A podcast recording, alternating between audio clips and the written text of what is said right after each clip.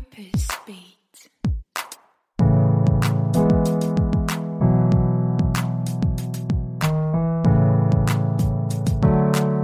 Hallo, mein Name ist Lisa Kögler. Ich bin Purpose Coach und Managing Partner bei Womentor, einer Coaching- und Mentoring-Plattform für berufliche Weiterentwicklung. Und ich freue mich, mit dir heute meine Gedanken zu Kooperationen und Kollaborationen und wie wir in den gesunden Austausch mit unserer Um- und Mitwelt kommen, teilen zu dürfen.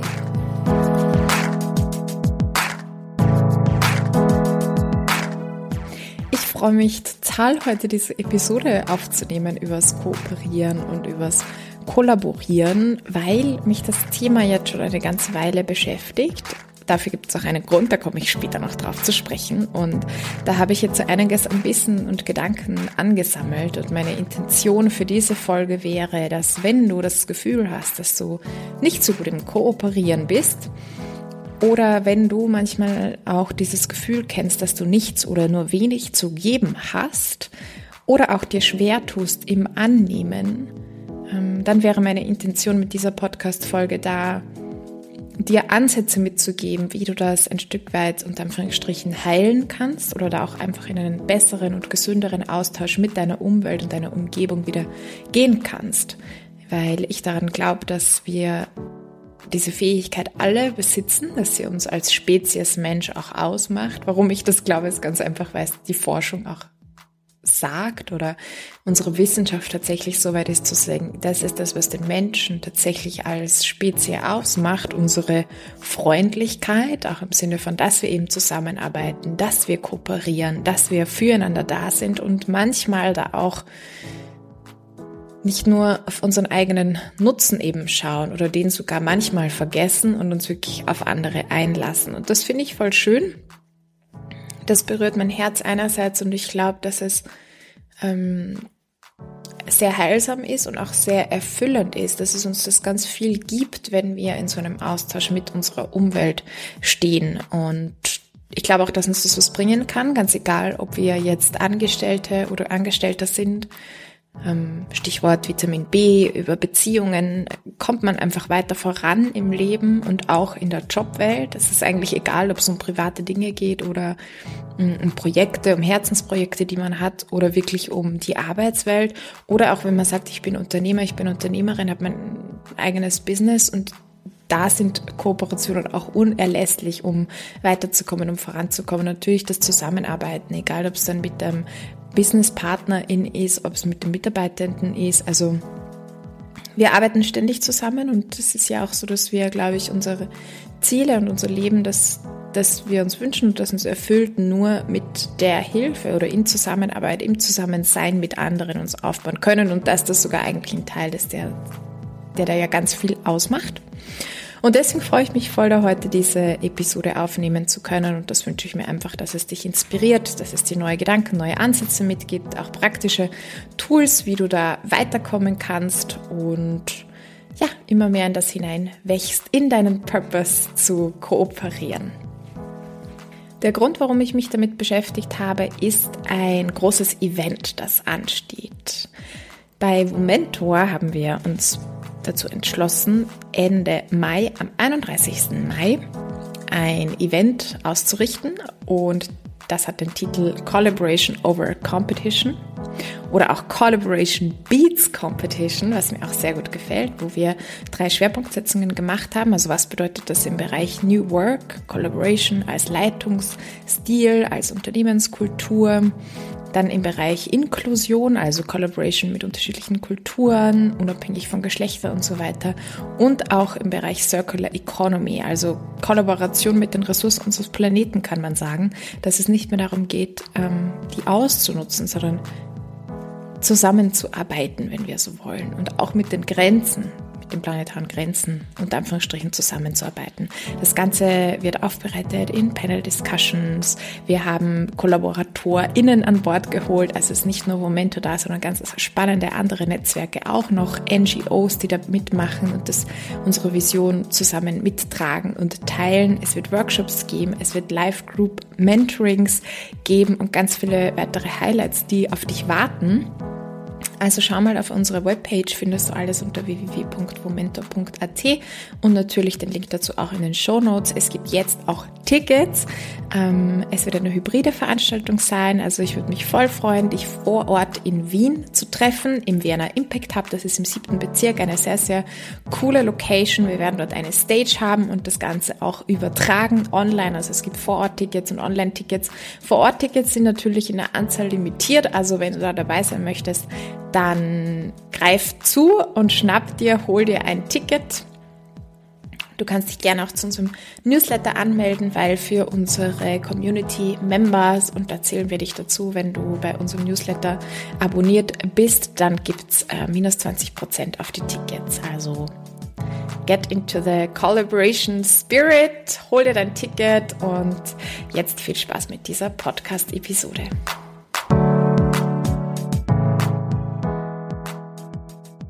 Ich habe euch bzw. dich via Instagram in den Stories gefragt, ähm, ob du denn denkst, dass es Menschen gibt, die grundsätzlich Begabte im Kooperieren sind. Und da haben 92 Prozent gesagt, ja, das glauben sie. Das finde ich total äh, spannend und ähm, auch bestätigend. Also ich habe ja da auch so meine eigene Meinung und irgendwie bin ich auch so reingegangen mit dem Gefühl, ja, ich glaube, es gibt Menschen, die da irgendwie besser darin sind. Und das, auch das möchte ich mir heute mit dir genauer anschauen. Gibt es das, wenn ja, was für eine Basis und wie kannst du es dann auch lernen, da ähm, unter Anführungsstrichen besser darin zu werden. Dann habe ich noch gefragt, wie du deine Fähigkeiten einschätzt, Kooperationen aufzubauen. Da haben 55 Prozent gesagt, amazing. Also das andere war so ähm, eher schlecht, eher nicht so gut. Und eine Person hat mir auch geschrieben, ähm, dass sie sich irgendwo in der Mitte einordnen würde. Also ist doch relativ ausgeglichen eigentlich. Mm, dann war noch eine Frage, was ist für dich die gegenseitige Basis einer guten Kooperation? Ist es Win-Win, also dass man beide Parteien den jeweiligen Nutzen darin erkennen oder ist eine gute Basis, dass man sich vertraut? Und da haben fast 70 Prozent gesagt, Vertrauen ist die bessere Basis, finde ich auch sehr, sehr spannend. Und die letzte Frage war, mit welchen Menschen kooperierst du am liebsten? Jene, die du magst, du sagst, da ist eine Sympathie da, oder die, wo du sagst, ich erkenne gegenseitigen Mehrwert ganz klar. Also ich weiß, wozu mir das nützt. Und da haben 55 Prozent gesagt, ähm, die, wo eine Sympathie da ist, mit diesen Menschen kooperiere ich am liebsten.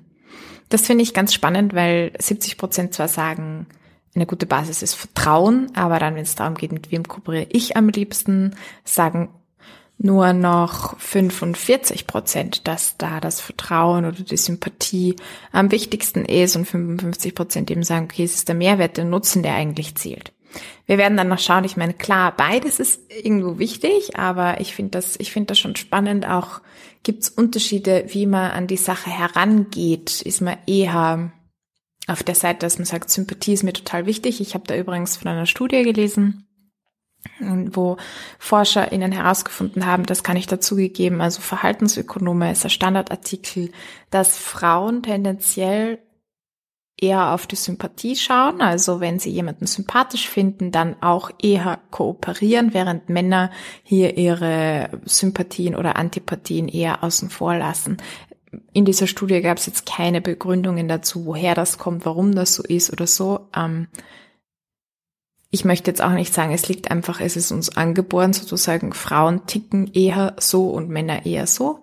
Hm, da kann ich jetzt einfach nichts dazu sagen, aber ich finde es spannend, es auf sich selbst mal zu beziehen auch und zu fragen, hey, wie bin ich da eigentlich und ist es auch immer angebracht oder könnte ich auch mal anders an die Sache herangehen? Also es einfach zur Selbstreflexion zu verwenden. Bevor wir jetzt so ins Thema äh, einsteigen, möchte ich mir noch mit dir kurz die, das, den Begriff überhaupt anschauen. Kooperation und Kollaboration, beides heißt Zusammenarbeiten im weitesten Sinne. Und der Kooperation, also was ich jetzt äh, herausgefunden habe, versteht man ein Zusammenarbeiten, wo jede Partei noch ihre eigenen Ziele verfolgt. Hm das heißt, man hat sich temporär oder auch zum Teil zusammengeschlossen, weil man daraus einfach einen Nutzen zieht. Also jede Partei kann dadurch ihr Ziel besser erreichen, aber sie haben ein jeweils ähm, unterschiedliches Ziel auch. Und die Kollaboration hingegen steckt ja auch schon Wort, im Wort drinnen. Labor, Laboranz ist, glaube ich, das lateinische Wort für Arbeit. Also dieses Zusammenarbeiten, man arbeitet am gleichen Ziel.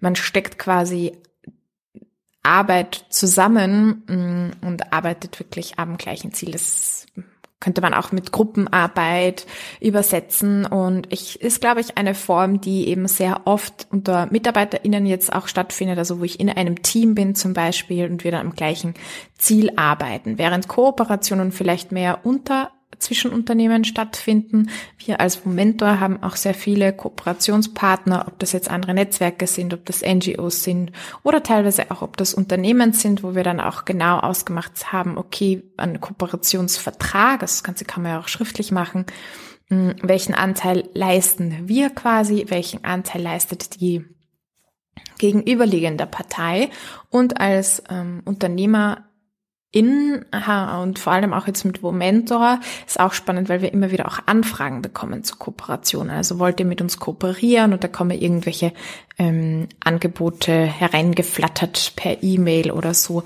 ähm, wo Leute ähm, ja, sich, sich vorstellen und um Kooperation bitten quasi. Also ich glaube, wenn man selbstständig ist, kommt man um das Thema Kooperation gar nicht mehr so herum, drum herum. Als Angestellte bin ich dem ein bisschen weniger begegnet, aber da war es eben für mich ähm, relevant und wichtig im Bereich mh, hm, Netzwerke. Netzwerk aufbauen, und ich muss sagen, ich bin da immer so herangegangen und mache ich heute auch noch oft. Also ich suche mir die Leute raus, die ich einfach sympathisch finde. so, mir egal, was wir dort für Dutzend voneinander haben, hauptsächlich finde ich cool und nett. Und ähm, die jetzt auch die, die Recherche zu der Folge hat mich schon jetzt auch ein bisschen dazu veranlasst, das mal zu überdenken und auch zu schauen, ähm, da noch andere Aspekte einfach mit einzubeziehen aber ich möchte es noch nicht mit vornehmen. Genau, also mal zu diesem Griffen, Kooperation, Kollaboration. Und äh, ich würde sagen, es ist auch nochmal abzugrenzen von einer Dienstleistung, wo Geld fließt. Also bei Kooperation, Kollaboration muss nicht unbedingt Geld fließen. Ähm, es ist eben keine Zuarbeit im Sinne einer Dienstleistung, vielleicht auch mehr eine äh, Zusammenarbeit auf Augenhöhe dadurch. Ähm, auch abgrenzen würde ich es zu Freiwilligenarbeit ähm, vielleicht auch sozusagen bei einer Kooperation oder Kollaboration haben beide einen Nutzen daraus. Bei einer freiwilligen Arbeit habe ich ja manchmal nur, nur unter Anführungsstrichen den Nutzen, dass ähm, es mir einfach Spaß macht oder ich mich erfüllt dadurch fühle, weil ich irgendwie helfen kann.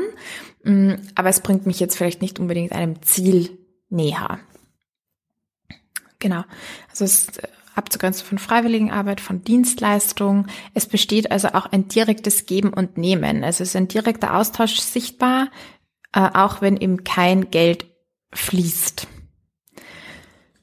Das mal so viel zur Definition. Und ich finde, was da halt wirklich drinnen steckt und sehr schön sichtbar ist, ist, dass es ähm, einen Austausch mit dieser Umwelt eben gibt. Und was auf jeden Fall störend und Anführungsstrichen ist, um in diesen Austausch zu gehen, ist, wenn ich das Gefühl habe, ich habe nichts zu geben oder wenn ich für mich auch nicht erkenne, was sind denn die Dinge, die andere vielleicht an mir schätzen könnten oder was sind die Dinge, die ich zu geben habe, wo andere Nutzen daraus ziehen können und ich das Gefühl habe, ich kann, ich kann irgendwie nichts geben, was von Nutzen für andere ist. Und das ist ja, das ist ja tatsächlich ein nicht schönes, ein schönes Gefühl und es kann auch so ein Glaubenssatz mit einem Glaubenssatz verbunden sein von, ich kann nichts geben.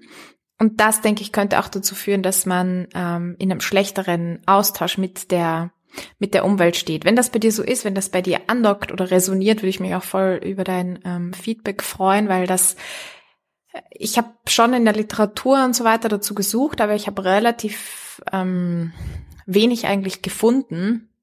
Aber das ist einfach so mein Eindruck auch, den ich, den ich deswegen auch ähm, mit dir gerne teilen möchte, weil ich glaube, das ist nochmal ganz, ja, eben inspirierend sein kann, weil ich auch so mitgeben möchte. Ich glaube, aus dem heraus, dass, dass die Wissenschaft zeigt, dass wir geboren sind, um zu kooperieren, es da, dass das etwas ist, was grundsätzlich auch jeder kann. Also, und wo auch jeder etwas zu geben hat und wo jeder und jede von uns für den anderen auch einen gewissen Nutzen hat und es mehr darum geht, den auch zu erkennen.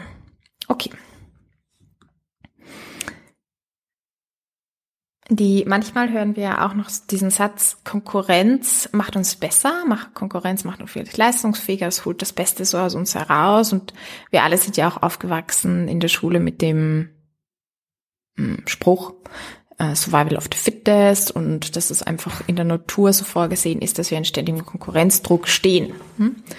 Und mittlerweile lese ich immer mehr davon, dass, dass man davon auch ja ein Stück weit eigentlich abkommt und sieht, na, der Mensch hat sich evolutionär eben so entwickelt, dass er kooperiert tatsächlich, weil uns das als Spezie einen Wettbewerbsvorteil, nein, einen Vorteil verschafft, weil, weil es uns stärker macht in der Gruppe. Und tatsächlich auch die Innovationskraft steigt, wenn wir, wenn Vertrauen da ist, wenn man zusammenarbeitet, wenn man gerne gibt und nicht das Gefühl hat, man wird kontrolliert, ob es von der Chefin ist oder so, oder ähm, man darf keinen Fehler machen, weil man ständig in Konkurrenz miteinander steht. Christian Felber hat dazu auch ähm, einen sehr schönen Satz geschrieben. Die besten Leistungen kommen nicht zustande, weil es eine Konkurrentin gibt, sondern weil Menschen von einer Sache fasziniert, energetisiert und erfüllt sind, sich ihr hinzugeben und in ihr ganz aufzugehen. Den Wettbewerb braucht es nicht. Und ich glaube, das ist schon mal so ein erster Step, den man machen kann, diesen Glaubenssatz loszulassen, dass es Wettbewerb braucht und auch, dass andere ständig im Wettbewerb mit einem stehen. Also wenn du bei dir merkst, dass da so eine Skepsis da ist, dass du zunächst mal bei anderen eher denkst, sie sind gegen dich, sie wollen dich ausstechen oder sie wollen beweisen, dass sie besser sind als dich, dass man ähm, versucht, da to overcome it, kind of, also da drüber zu kommen oder mh, mm, das mal beiseite zu stellen und sagen, okay, ich gebe dir einen Vertrauensvorschuss, ich gehe mal kooperativ an die Sache heran. Ich gehe mal mit dem Vertrauen da rein, dass du auch kooperieren möchtest, dass du auch gerne zusammenarbeiten möchtest und dass wir so eigentlich mehr erreichen.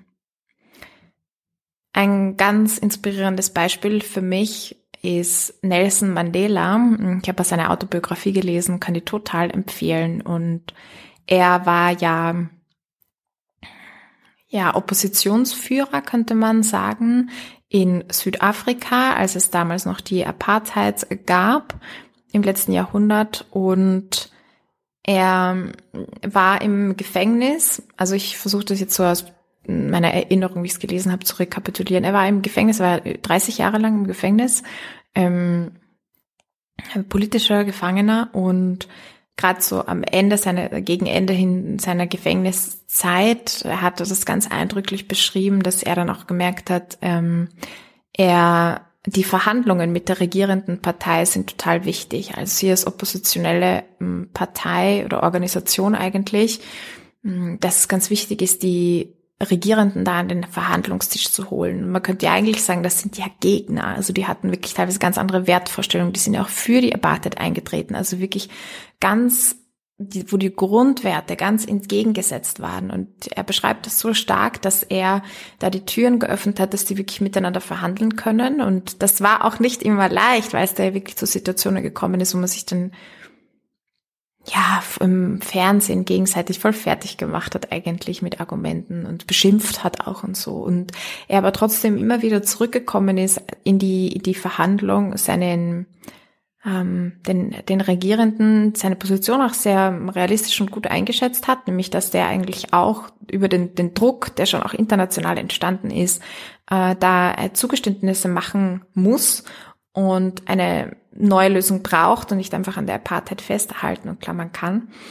Und, ähm, und im Endeffekt hat er es ja geschafft, also, oder haben sie das dann zusammen äh, hingekriegt. Er hat ja auch den Friedensnobelpreis erhalten und äh, für mich ist es nochmal eine eine Inspiration, manchmal auch über eigene Werte oder eben Sympathien oder Antipathien hinwegzusehen und zu sagen, manchmal ist es gut, sich für die größere Sache, für die größere Vision an einen Tisch zu setzen, zu verhandeln, vielleicht auch zu kooperieren, gemeinsame Lösungen, Kompromisse zu finden, ähm,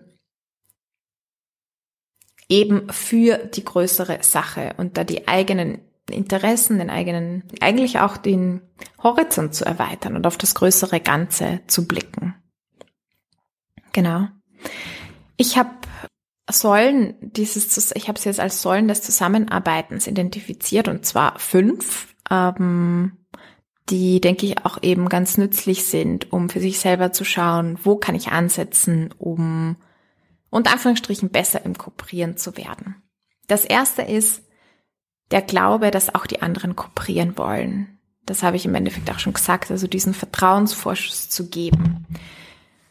Ernst Fehr ist ein Wirtschaftswissenschaftler von der Universität Zürich, also übrigens Österreicher, soweit ich weiß, und hat äh, seine zentrale Erkenntnis so formuliert, wenn der Glaube vorherrscht, dass die anderen kooperieren, dann ist die Kooperation jedes Einzelnen hoch.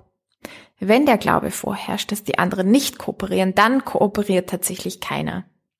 Eigentlich ist das ein sehr schönes Beispiel für die selbst, sich selbst erfüllende Prophezeiung wie so oft im Leben ist es wichtig, mit was für einer Haltung ich vorab reingehe. Und so wird es auch werden, so jetzt leicht heruntergebrochen. Wir haben also die Wahl, ob wir der Kooperation oder der Konkurrenz Tür und Tor öffnen wollen, ob wir uns dem hingeben.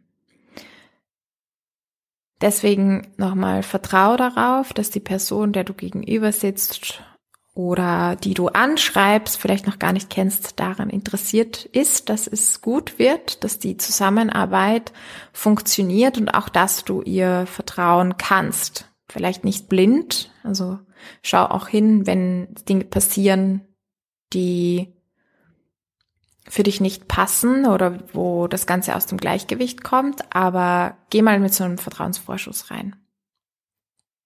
Die zweite, also die, der erste Säule ist dieses Vertrauen, diesen Vertrauensvorschuss zu geben. Die zweite Säule ist der Nutzen. Es muss ein klarer Vorteil da sein und zwar für beiden, beide Seiten. Ähm, ich will nochmal betonen, dass es nicht nur der Nutzen ist. Da wären wir nämlich beim Homo economicus, also die die Vorstellung eines Menschen, der nur auf den eigenen Vorteil bedacht ist. Ich mache nur das, was mir was bringt und alles andere nicht. So sind wir nicht. So funktioniert Kooperation auch nicht. So ist der Mensch auch tatsächlich nicht, aber, aber es sollte auch einen Nutzen bringen. So. Das ist auch ein Teil. Und ich würde dich auch einladen, das auch nicht total außen vor zu lassen.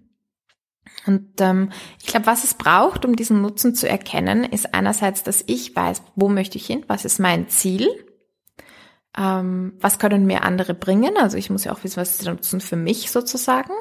Dann das zweite ist, dass ich mir darüber klar werde, was habe ich zu geben. Man kann auch sagen, was ist mein Marktwert, wenn es jetzt äh, um den beruflichen äh, Bereich geht. Und da äh, möchte ich dich auch einladen, total nüchtern drauf zu blicken. Also nicht zu sagen, okay, was bin ich wert und ähm, wenn es kein, wenn es schwierig ist für mich, einen Job zu finden, dann zu sagen, oh Gott, ich habe nichts zu geben. Nein, das stimmt nicht. Das ist vielleicht gerade jetzt in dieser Zeit, äh, in, diesem Jahr, in dieser Welt, wo du gerade bist, schwierig mit diesen Fähigkeiten ähm, in den aktuellen Arbeitsmarkt, wie er strukturiert und gestaltet ist, einzutauchen. Aber das heißt ja nicht, dass du wertlos bist und das heißt nicht, dass du nichts zu geben hast und es ist auch nicht, dass du nicht was lernen kannst, was jetzt gerade sehr wertvoll ist. So. Also da gewisse Nüchternheit auch zu haben, so was ist mein Markt wert, kann auch in Gehaltsverhandlungen helfen. Und ähm, ich habe auch noch mal, wie viele sind's? Eins, zwei, drei, vier, sechs ähm, Bereiche aufgegliedert, wo du was zu geben hast. Also ähm, wo hast du was zu geben aufgrund deiner Veranlagung? Da können jetzt auch Persönlichkeitstests total gut helfen. Ähm, sehr gerne empfehle ich den 16 Personalities Test, also www.16, also einfach die Zahl 16, personalities.com. Da kann man kostenlos den Myers-Briggs Test machen und da findest du auch ganz schön heraus, jetzt von deiner Veranlagung heraus, wo liegen denn vielleicht Stärken oder Tendenzen, die du ganz natürlich mitbringst, weil du sehr eloquent bist, weil du kontaktfreudig bist, weil du eher denkend bist, weil du eine gute Intuition hast, weil du gut auf dein Gefühl hören kannst, was auch immer. Und tatsächlich sind das die Dinge, die fallen dir total leicht und die gehen dir natürlich von der Hand, aber das sind Dinge, die Typen, die jetzt anders gestrickt sind, oft vermissen, so wie du dann die Dinge vermisst, die eben diese anderen Persönlichkeitstypen mit sich bringen, ja. Du bist vielleicht eher der denkende Typ, der ins Detail geht äh, und findest es aber schwierig, dann mal mh, mm, sehr effizient zu sein oder ja, Dinge dann auch zu strukturieren und das große Ganze zu sehen, ja. Und bewunderst dann Leute, die das voll gut können, aber vergiss nicht, dass diese Personen dann wiederum dich bewundern, weil du eben da so ins Detail gehen kannst und die Geduld dafür mitbringst und so weiter. Also Persönlichkeitstests können helfen, einerseits dich selbst besser zu erkennen und auch diesen Wert darin, in den Dingen, die für dich leicht sind, weil da, gerade da, wo es leicht ist, denken wir oft, ja, pff, das ist eh nix. Also da muss ich mich ja nicht anstrengen. Und das stimmt eben nicht. Also auch das, wo du dich nicht anstrengen musst, ist etwas wert, auch für andere. Okay. Also, was hast du zu geben aufgrund deiner Veranlagung? Was hast du zu geben aufgrund deines Wissens? Da gehört jetzt natürlich alles rein, was du schon mal gelernt hast, in der Schule und so weiter. Mm, im Studium, in deinem Arbeitspraxis. Dann was hast du, was kannst du geben aufgrund deiner Fähigkeiten?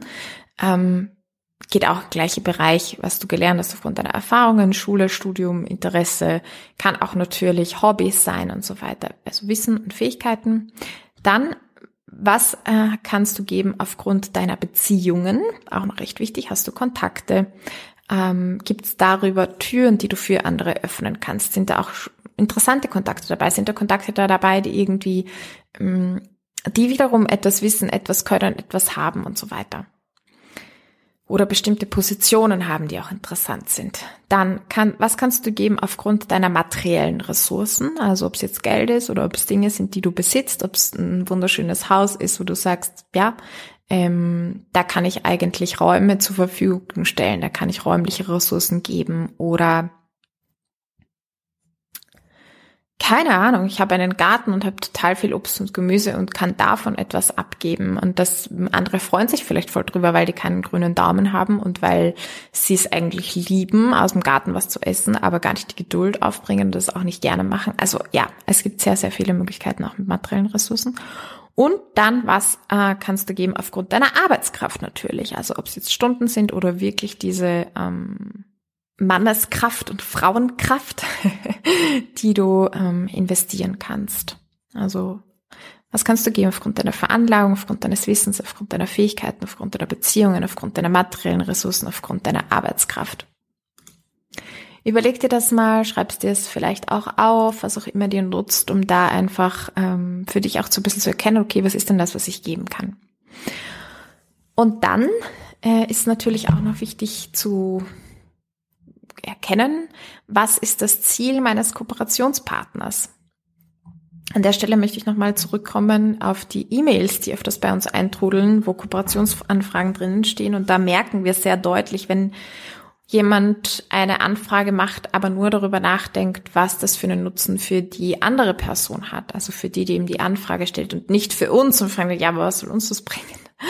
Und Kooperationsanfragen finde ich immer nützlicher, wenn die andere Partei auch ähm, mich oder ja das Gegenüber halt mitdenkt. Sagt, okay, ich würde gerne mit dir kooperieren, das bringt mir das, aber weil was bringt es dir, wenn du mit mir kooperierst? Also eben, was habe ich für dich zu bieten? Und da muss ich die Ziele meines Kooperationspartners kennen. Also überlege dir, was könnten denn diese Ziele sein? Da kannst du auch recherchieren. Also einerseits kann man sich empathisch hineinfühlen, andererseits kann man auch recherchieren. Ähm, Gerade auch mit einem Unternehmen oder wenn du sagst, äh, eine Chefität in einem Unternehmen, was hat die denn für Ziele vorgesetzt? Was hat die denn für OKRs, die sie erfüllen muss? Kannst du irgendwie beitragen, dass die Person ihre OKRs, ihre Ziele besser erreicht? Oder wenn es um eine politische Person geht, ähm, die hat ja dann auch Parteiziele, die sie gerne erfüllen möchte. Und kannst du irgendwie dazu beitragen, dass diese Person diese Parteiziele besser erreichen kann? Mm, oder dein Unternehmen kann das dazu beitragen, dass die Person die Parteiziele besser erreichen kann. Also wenn du das nämlich ansprichst, wenn du das in deine Argumentation mit aufgreifst, wird dir dein Gegenüber viel mehr zuhören, wird sich viel mehr abgeholt fühlen. Und manchmal denken wir vielleicht, ja, aber die andere Person weiß doch viel besser, ähm, wie ich ihr nützlich sein kann. Nur das ist Denkleistung, zu sagen, okay, was bringt mir das, ist tatsächlich eine Denkleistung und Du kennst das. die meisten Menschen sind gestresst, die meisten Menschen haben unglaublich viel um die Ohren und haben keine Lust darüber nachzudenken, was ihnen das bringt, mit dir zusammenzuarbeiten. Und da machst du, ähm, da gehst du auch in Vorleistung und da gehst du, da nimmst du Arbeit ab sozusagen, wenn du, wenn du dir das durchdenkst und dann einen Vorschlag machst. Ähm, und auch noch ein spannender Tipp vielleicht in dem Bereich, wenn du selbstständig unterwegs bist, sogenannte Marketing-Kooperationen. Das heißt, wenn du deine Zielgruppe kennst, überleg dir auch, welche Unternehmen, welche Institutionen haben dieselbe Zielgruppe.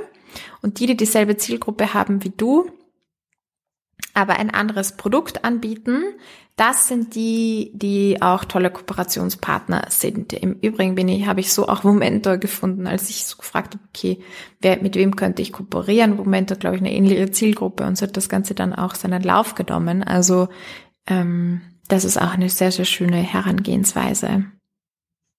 Genau.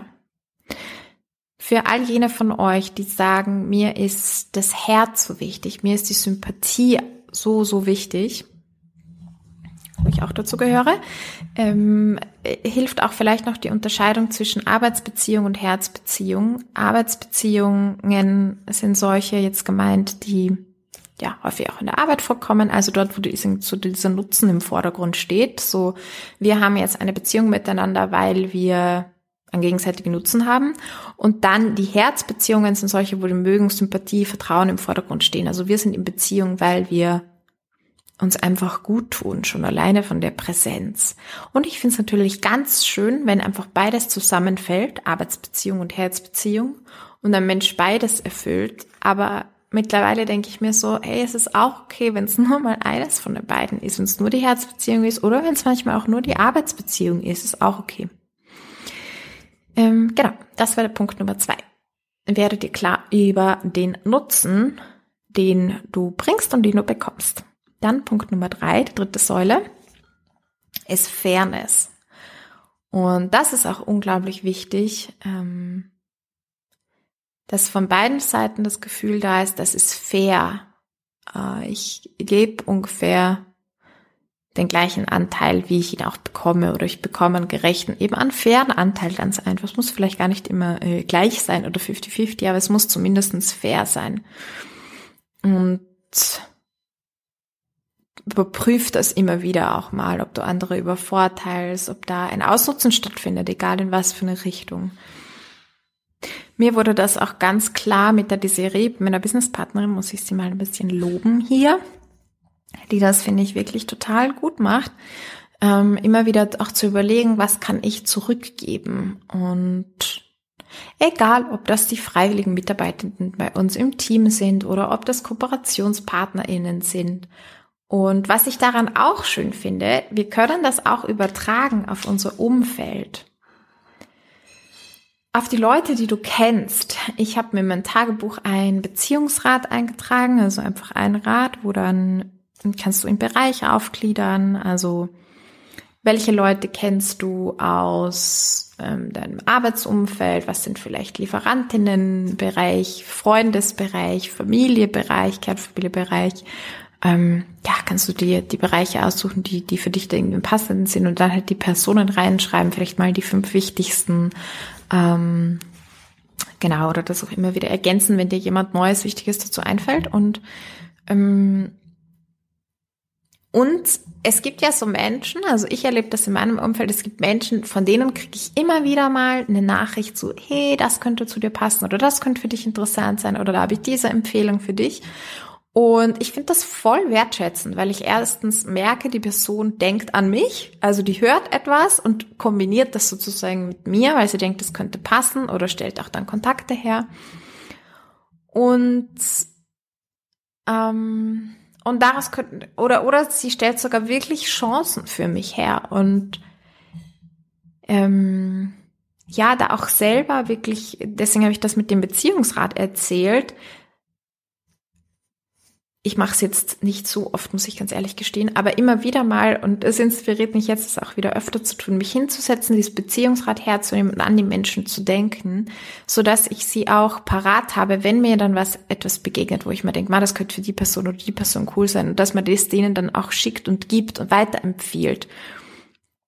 Weiterempfehlungen sind eine ganz tolle Sache natürlich für die Person, die man weiterempfiehlt gerade, weil es, weil sich dadurch für diese Person wieder Chancen ergeben und auch für die andere Person, der man das empfiehlt, ähm, gibt man ja auch quasi einen Rat, ja, und oder einen Tipp oder entstehen Dinge. Und ähm, wenn das nichts ist, was von dir aus so natürlich ist, dass du andere immer mitdenkst und so, dann kann das auch voll kann das schön sein und bereichernd sein oder dir mal ein paar Personen heraussuchen oder einen Bereich heraussuchen und sagen, okay, ich äh, mache mir Sticky Notes und ich denke da jeden Tag dran und immer wenn mir was einfällt, was für die Person passt, dann ähm, schicke ich dir das und sag dir das über, oder überlege auch mal konkret, konkret, hey, wem von den Personen aus meinem Beziehungsrat könnte ich denn heute von Nutzen sein und wie? Genau. Die vierte Säule ist Vertrauen. Und das ist natürlich wichtig. Also ich muss mich verlassen können. Wie gesagt, zunächst ist der erste Schritt, einen Vertrauensvorschuss zu geben. Dann entsteht Vertrauen ja auf Basis von den Erfahrungen und ähm, gute Kooperationen, langfristige Kooperationen oder auch Kollaborationen werden natürlich nur möglich sein, wenn das gegenseitige Vertrauen nicht gebrochen wird und wenn es mal ist, dass es einfach wiederhergestellt wird. Also dass es eine Art von Wiedergutmachung gibt. Genau. Ich finde, dass darin auch so eine kleine Gefahr liegt, wenn ich nämlich nämlich sehr verbunden fühle, ähm, das Gefühl habe, hey, wir teilen die gleichen Werte, dass ich dann auch annehme, wir treffen ähnliche Entscheidungen ähm, und wir ticken ähnlich und würden Sachen ähnlich machen und ich dann so Erwartungen habe. Also ich denke dann so, ja, du wirst, du denkst da auch so, du wirst es auch so machen. Und dann liegt natürlich die Gefahr drin, dass man enttäuscht wird ähm, dass die Person dann das anders macht oder anders handelt oder anders sieht. Und also ich würde sogar einladen, dass man da dann nochmal eine gewisse, entweder eine gewisse Objektivität reinbringt oder auch, und das ist auch die fünfte Säule klare Vereinbarungen trifft. Und das kann eben sogar schriftlicher Form sein. Also bei Kooperation, Kollaboration und wirklich auch darüber spricht, hey, in welcher Form, was wird erwartet, Erwartungsmanagement machen. Und damit man auch weiß, oder sich ein bisschen schützt vor Enttäuschung und weiß nicht, das gefällt mir nicht so gut, schützt vor Enttäuschung, weil ich weiß gar nicht, ob das ganz genau geht. Also ich glaube, man muss auch diese Bereitschaft zu vergeben und sich wieder anzunähern einfach mitbringen. Aber ich glaube tatsächlich, dass es helfen kann, wenn man sich nicht nur auf Sympathie und auf, hey, wir mögen uns, wir verstehen uns, ähm, verlässt, sondern auch ein bisschen schaut auf dieses, okay, reden wir über das Eingemachte, ja? reden wir nicht nur über die netten Dinge, äh, wo wir uns eh einig sind, sondern reden wir über mh, mm, das, wo es kritisch werden könnte, reden wir über das, was wir wirklich erwarten voneinander. Genau. Ich möchte nochmal auf die Fragen eingangs zurückkommen, die ich auch über Instagram gestellt habe. Also gibt es Personen, die darin besser sind, Kooperationen aufzubauen? Und ich würde sagen, ja, nämlich jene, die sich darüber im Klaren sind, was sie wollen, die sich darüber auch im Klaren sind, was sie zu geben haben, die andere äh, im Blickfeld haben, andere mit ihren Zielen und Interessen im Blickfeld haben und somit auch für andere Chancen oder kreieren oder Ressourcen zur Verfügung stellen. Also ich glaube, dass, solche Personen tatsächlich äh, besser und im Kooperieren sind. Ich glaube aber, dass es, dass man es eben lernen kann, äh, indem man eben genau auf das achtet. Was ist die Basis für gegenseitiges, für äh, was die gegenseitige Basis für gute Kooperation, also den gegenseitigen Nutzen erkennen oder Vertrauen, würde ich eben sagen beides, aber auch wirklich beides. Also äh, achte da auch auf beides drauf. Und du weißt eh, wozu du eher tendierst und schau auch mal auf das jeweils andere. Und mit welchen Menschen kooperierst du am liebsten, die, die ich mag oder die, wo ich einen gegenseitigen Mehrwert klar erkenne. Achte da eben auch darauf zu sagen, okay, welchen Mehrwert hast aber auch du von mir und auch zu sagen, wenn es jemand ist, den ich total sympathisch finde, den ich total gern mag, da noch mal ein bisschen einen Schritt zurückgehen und wirklich über Erwartungen auch zu sprechen.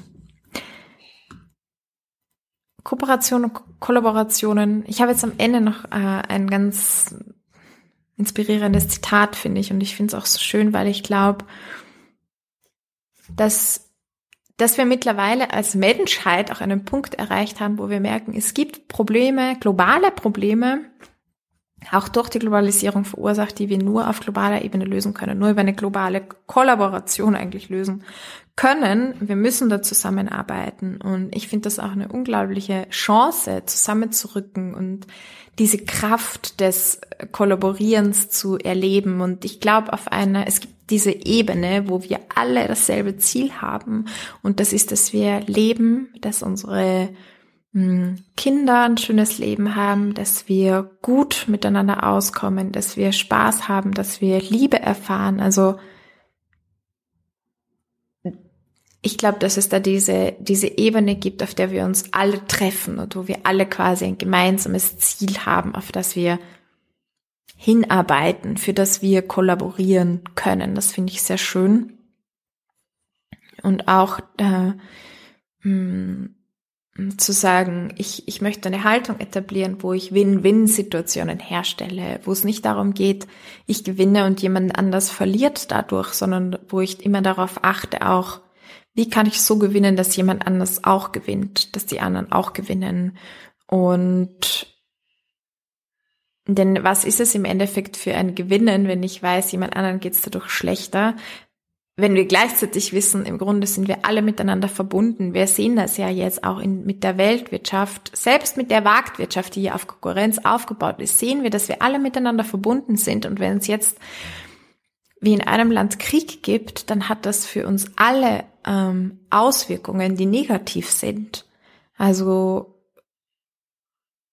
natürlich gibt's dort oder da Gewinner, die gerade auf eine Aktie gesetzt haben, die jetzt total steigt, aber im Grunde ist es so, dass wir alle mh, mm, dadurch mh, mm, negativ beeinflusst werden und wir alle miteinander vernetzt sind. Und ähm, meines Erachtens ist diese Verbundenheit ja auch auf einer spirituellen Ebene da, aber sie wird jetzt auch mit dieser Weltwirtschaft sichtbar. Und wenn, wenn, wenn es einem an schlecht geht, wenn der andere verliert, verliere ich auch in einem gewissen, gewissen Maße, sich das einfach zu vergegenwärtigen. Und jetzt kommt noch das Zitat, äh, das äh, von Charles Darwin ist, der ja oft so ein, ja, für Wettkampf quasi steht, für konkurrenzorientierte Natur des Menschen auch. Ähm, und er war tatsächlich der Überzeugung, dass Kooperation unter den Menschen tatsächlich eines Tages global sein kann. Und er hat geschrieben, wenn der Mensch in der Zivilisation fortschreitet und kleine Stämme sich zu größeren Gemeinschaften verbinden, so wird der schlichteste Verstand jedem Individuum sagen, dass es seine geselligen Instinkte und Sympathien auf alle Mitglieder des Stammes ausdehnen müsse, mögen sie ihm auch persönlich unbekannt sein. Ist das einmal erreicht, so verhindert nur noch eine künstliche Schranke, dass er seine Sympathie auf die Individuen aller Völker und Rassen erstreckt. Das finde ich total schön und ich ähm, und ich weiß auch, die Wissenschaft zeigt, dass wir Fremden gegenüber, also Menschen, die einfach nicht so ausschauen wie wir oder sich anders verhalten oder eine andere Sprache sprechen und so, mit denen kooperieren wir weniger gern tatsächlich. Also auf Fremdes reagieren wir mit eben Antipathie, mit Skepsis. Ähm, und wir dürfen das lernen. So in dieser globalisierten Welt sind wir, glaube ich, eingeladen dazu, auch diese Angst vor dem Fremden zu überwinden, uns ihrer zumindest bewusst zu werden. Ähm, Bewusstmachung ist ja auch immer der erste Schritt, zu erkennen und dann auch zu sagen, ah ja, stimmt, da ähm, ich reagiere jetzt so.